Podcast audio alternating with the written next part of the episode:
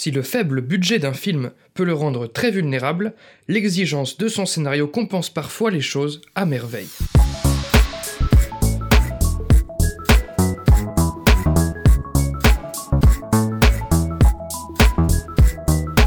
Salut et bienvenue dans ce sixième numéro de Comment c'est raconté, le podcast qui déconstruit les scénarios un dimanche sur deux.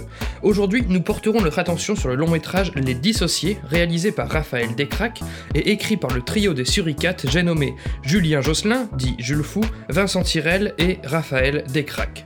Cette petite comédie fantastique, aussi ambitieuse sous certains aspects que modeste sous d'autres, diffusée directement sur YouTube en novembre 2015, nous livrera les précieux secrets de la solidité de son intrigue. Le film s'ouvre sur une agression dans le QG d'une agence mystérieuse par le non moins mystérieux Milo, le méchant de l'histoire. Pour traquer cet homme, l'agence mobilise deux hommes, campés par Jules Fou et Descraques. Ces deux hommes devront emprunter le corps d'un couple lambda afin de retrouver Milo sans qu'ils ne les reconnaissent. Car oui, le principe des dissociés, ce sont des personnes capables d'échanger leur corps avec quelqu'un d'autre en le touchant tout simplement. Comme ils le disent, ils swappent leurs âmes. Du coup, les deux agents s'infiltrent chez le couple lambda en train de dormir, les personnages Ben et Lily leur piquent leur corps mais ne reviennent pas avant le lever du soleil. Du coup, Ben et Lily, protagonistes du film, étrangers à tout ce merdier, se réveillent dans un corps qui n'est pas le leur, celui des deux agents. Ah, et cerise sur le gâteau, ils se trouvent en compagnie d'une fillette de 5 ans, dissociée dans un corps de mec adulte, la jeune Magali, campée par Vincent Tirel.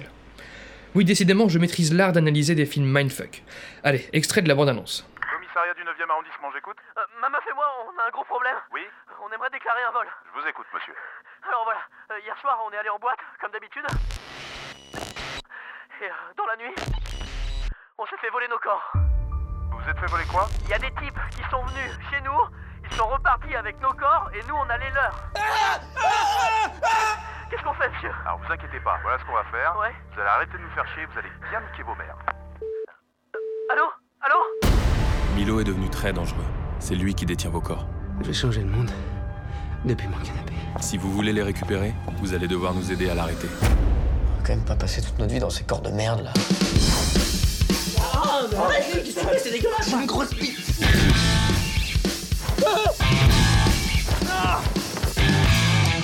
Tu,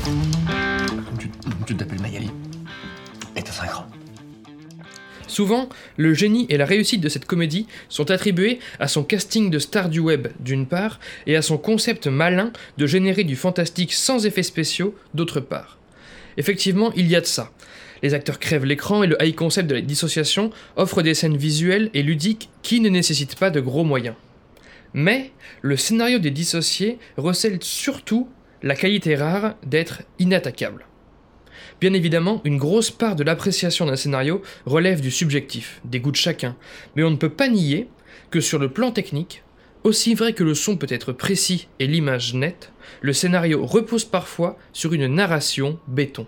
En 2013, un lecteur de scénario professionnel, basé aux États-Unis, a mené une analyse des erreurs les plus répandues dans les scénarios.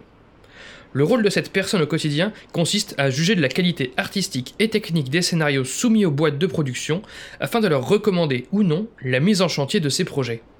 Un peu comme une passoire qui ne laisserait passer que le meilleur. Ainsi, cet homme s'est basé sur un échantillon de 300 scénarios jugés afin de produire une infographie complète censée refléter entre guillemets le marché des scénarios. Quels genres cinématographiques sont privilégiés. Le scénariste est-il plus souvent une femme ou un homme? Où l'action a-t-elle tendance à se situer? Combien de projets se voient retenus? Mais encore et surtout, quelles erreurs apparaissent le plus souvent dans ces scénarios? Cet analyste, dont vous retrouverez l'étude en description de ce podcast, a relevé une quarantaine de maladresses dramaturgiques les plus récurrentes, sources de scénarios bancals et donc refusés par les producteurs.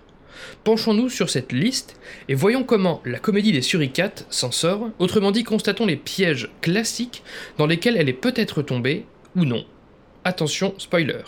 On attaque avec le plus courant des écueils de scénario de long métrage, celui de démarrer trop tard. On connaît tous des films qui passent leurs 20-30 premières minutes à nous exposer des tas de personnages, à nous introduire à 18 contextes, avant que le véritable élément déclencheur ne survienne. Des films que l'on a tendance à zapper direct, par ennui. Eh bien, Les Dissociés, soumis à la tyrannie du rythme imposé par le YouTube Game, ne souffre heureusement pas de cette erreur. Comme on le disait, la première scène ouvre sur une baston au sein du regroupement Les Dissociés. Quant à l'incident déclencheur du film, à savoir l'instant où Ben et Lily découvrent qu'on leur a piqué leur corps, il survient au bout de 7 minutes de film à peine, contre 10 ou 15 en général. Autant vous dire que, en dépit de la complexité de leur concept, les suricates ont délégué la majorité des explications au reste de l'histoire, ne nous introduisant dans un premier temps qu'au strict nécessaire. Bon, pour faciliter la suite de l'analyse, j'ai regroupé les nombreuses autres erreurs répandues de scénario en quatre thématiques plus générales. Celle de la cohérence, celle du cliché, celle de l'approfondissement et enfin celle de la démarche artistique des auteurs. Commençons avec le premier groupement, les potentiels défauts narratifs liés à la cohérence de l'histoire. Souvent dans les fictions, des personnages sont amenés à agir ou à s'exprimer d'une façon qui ne correspond pas à leur caractérisation, à la situation présente ou aux deux. Autrement dit, parfois, un scénariste force son personnage à entreprendre telle action car cela l'arrange pour faire avancer l'histoire, même si ce personnage n'a aucune raison d'agir ainsi. Tandis que, dans Les Dissociés, le caractère surprenant des persos naît d'une logique implacable. Quand Ben et Lily découvrent leur nouveau corps, celui de Jules Fou pour Ben et celui de Décrac pour Lily, ils n'y croient pas. Lily appelle Ben à voix haute, se disant qu'il est ailleurs dans l'appart, c'est logique, et Ben à ses côtés, dans le corps de Jules Fou, répond naïvement à cet appel, alors qu'ils sont juste à côté. Ce qui est drôle et logique. Puis Décrac lui dit de se taire car il ne le reconnaît pas et cherche ailleurs. Bref, au fil de l'histoire, les personnages se comportent conformément à qui ils sont, à la situation en cours, et le concept est vraiment assumé. On reconnaît toujours l'âme qui se cache derrière un corps, qu'il soit dissocié ou non. Ce qui nous mène à une autre erreur répandue de scénario, celle de l'ultra-complexité de l'histoire. Alors oui, Les Dissociés est une comédie complexe, mais, vous l'aurez remarqué, elle en demeure parfaitement lisible car exposée de façon ludique, progressive et pédagogique. Souvent aussi, à repérer l'analyste, il arrive qu'un film parte dans tous les sens durant son troisième acte. Or, Les Dissociés referment et complètent en crescendo toutes les intrigues amorcées, depuis l'histoire du couple à celle de l'agence, en passant par le sauvetage des personnes possédées par Milo. Certaines œuvres par ailleurs, toujours concernant les problèmes de cohérence, laissent des questions sans réponse ou cumulent des éléments non reliés au reste de l'intrigue. Ici, si l'on nommait les running gags un peu gratuits qui permettent d'aérer le film, chaque élément de l'histoire trouve sa place au sein du tout. Que ce soit dans l'exploration de la dissociation, dans l'aspect éthique de la possession, dans le rapport au corps de l'autre, tout découle organiquement du concept du film, du moins sur le plan thématique. Bref, en gros, c'est ficelé, quoi. Souvent aussi, une histoire devient floue par l'extrême ressemblance de ses personnages. Et si les dissociés sont clairement en position de nous perdre, avec tous les swaps de corps qu'enchaînent les personnages, eh bien il n'en est rien. Magali est parfaitement reconnaissable par sa façon puérile de s'exprimer. Ben est parfaitement reconnaissable par sa manie de ne pas formuler ses expressions en entier. Lily est parfaitement reconnaissable par sa réticence constante au fait de s'engager. Que ce soit par leur vocabulaire, leur fonction dans l'agence, leur caractère ou que sais-je, chaque personnage reste différent des autres et identifiable quel que soit le corps dans lequel il se trouve. Il en résulte une comédie riche avec peu de personnages mais agencée judicieusement. Et pour finir sur la question de la cohérence, bien des films ne savent pas sur quel ton danser. Alors que là, du début à la fin, Les Dissociés demeurent une comédie. Même dans ces scènes les plus dramatiques, car il en faut pour dynamiser l'histoire, les personnages désamorcent les situations par des remarques et comportements un peu stupides, un peu humoristiques, qui nous décrochent le sourire en prime. Parlons à présent du deuxième groupement d'erreurs récurrentes, celles liées aux clichés. Beaucoup de films cumulent des facilités et des raccourcis. Par exemple, on a tendance à se taper l'éternel méchant machiavélique et sadique. Or, dans Les Dissociés, Milo a forgé sa haine dans un sentiment d'impuissance quotidienne et dans un chagrin d'amour fatal. C'est simple, basique, mais cela justifie le plan insidieux de cet antagoniste. Parfois aussi, les personnages s'avèrent stéréotypés, munis, pour seule caractéristique, de leur poids, de leur beauté, de leur sexualité, d'un trait de caractère démesuré, etc. Parmi ces stéréotypes se trouvent notamment les personnages féminins, trop fréquemment moins développés, relégués au rôle de mère, de femme, de sœur, et non de personnages indépendants à part entière. Eh bien, les dissociés profitent de son faible nombre de personnages pour leur conférer une complexité suffisante, comme Magali, qui est aussi courageuse et puissante qu'immature, ou Lily, qui, par peur de l'engagement, défie les clichés du perso féminin parfait qui rêve de se poser avec son mec, blablabla machin, laissant ce rôle ingrat au sympathique Ben. Mêler composition complète de personnages et modernité de leur caractérisation. Enfin, pour clore la problématique et des erreurs de scénario liées aux clichés, cette comédie ne nous abreuve pas de punchlines surfaites dont nous gavent certains films de genre français dans les pas de leurs modèles américains, autrement dit, elle ne se prend pas trop au sérieux. Un parfait équilibre cette fois entre une structure sérieuse et un contenu décomplexé.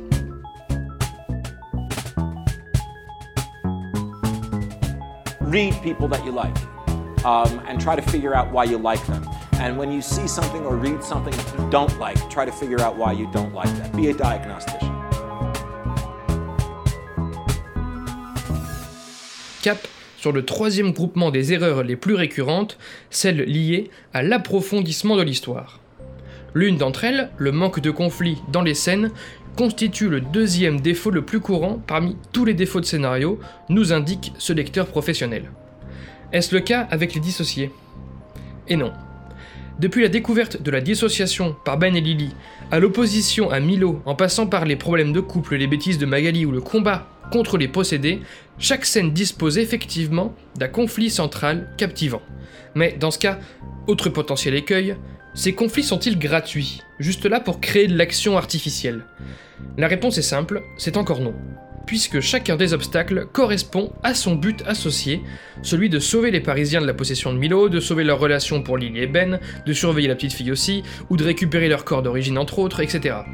Alors peut-être que le conflit, dans ce cas, est mal introduit, qu'il est beaucoup raconté mais peu montré. D'une, Les Dissociés est de base un film très visuel et peu centré sur les dialogues, de deux, les conflits relationnels naissent des comportements des personnages, de leur point de vue, et non juste de plaintes interminables et verbeuses qu'ils formuleraient les uns aux autres façon sitcom du siècle dernier. Encore une fois, pas d'erreur. Très bien, le conflit raconté dans cette comédie est absolument béton lui aussi. Rien d'autre concernant l'approfondissement de l'histoire? Par exemple, un manque de substance dans le récit en lui-même, ou le fait que les personnages n'évoluent pas vraiment entre le début et la fin? Eh bien, si on constate que cette comédie joue tout autant sur la sphère extra-personnelle, c'est-à-dire les Parisiens possédés, que sur la sphère personnelle, c'est-à-dire le couple ou l'amitié, ou encore que sur la sphère intrapersonnelle, c'est-à-dire le rapport à son propre corps, alors les dissociés affichent à nouveau un scénario approfondi. Les personnages quant à eux évoluent bel et bien. Lily gagne en maturité, Magali en contrôle, Ben en flexibilité, Chantal se repentit de sa traîtrise, et seul Milo court à sa perte, ce qui est logique, par son incapacité à se remettre en question. Pour terminer sur l'approfondissement de l'histoire, le scénario ne sous-utilise-t-il pas le potentiel de son concept ou ne cumule-t-il pas de phénomènes restés non expliqués? Pour le coup, cette comédie explore au maximum les possibilités que lui offre le principe du swap de corps. De la sexualité au quiproquo, du respect du corps des autres à l'acceptation du sien. Cette comédie ne se prive d'aucune joyeuseté qu'offre son concept, sans pour autant mettre son histoire en pause, autrement dit sans passer de longues scènes à exploiter le délire au détriment de l'avancée des péripéties. Histoire et exploration du concept progressent main dans la main. Par ailleurs, les scénaristes ont su nommer et conceptualiser chaque élément du film, du swap à la possession, en passant par la dissociation et la cohabitation de deux âmes dans un même corps. Les règles s'avèrent claires. Passons enfin au quatrième et dernier groupement d'erreurs répandues, celles liées à la démarche artistique des auteurs. De nombreux scénarios comptent simplement l'histoire de leur auteur, forme d'autobiographie déguisée. Si ce dernier ne présente pas le recul nécessaire sur sa propre vie, nous pouvons vite virer au pathos, au bon sentiment, ou en d'autres termes, à un intérêt de l'histoire surévalué. Certains films autobiographiques se voient évidemment excellents, mais de toute façon, la question ne se pose pas là, puisque cette comédie des suricates cumule des thématiques de nature bien différentes, être bien dans son corps, dans son couple, dans sa société ou avec ses collègues, et a été écrit à six mains. Du coup, le résultat, même si cela tient pour beaucoup de ma subjectivité, se trouve lucide, débattu et correctement dosé. Souvent aussi, la morale d'un long métrage prend le dessus sur son histoire. L'auteur ne l'a écrit que pour nous véhiculer ce message et en a oublié l'exploration d'une idée, la nuance des arguments, le divertissement du spectateur. A l'inverse, les dissociés ne nous saturent pas de didactisme prétentieux sur l'acceptation de quoi que ce soit, mais distillent de scène en scène des petites leçons issues des situations ponctuelles qui se succèdent. Du cas par cas quoi, aussi divers que léger. Finalement, et pour conclure cette étude, vous l'aurez compris, l'écriture aux petits oignons de cette comédie fantastique ne profite pas que d'une originalité folle, mais également d'une technicité exemplaire. Des erreurs, ce scénario en cumule sûrement. Mais concernant les maladresses narratives les plus répandues, c'est un sans faute et c'est déjà pas mal. Ainsi, si nous n'avons pas spécialement étudié comment le film Les Dissociés aura su transformer ses contraintes de production en force, ce n'était pas le sujet, nous aurons en tout cas constaté combien le simple fait d'éviter les erreurs classiques de scénario constitue déjà une performance scénaristique cruciale.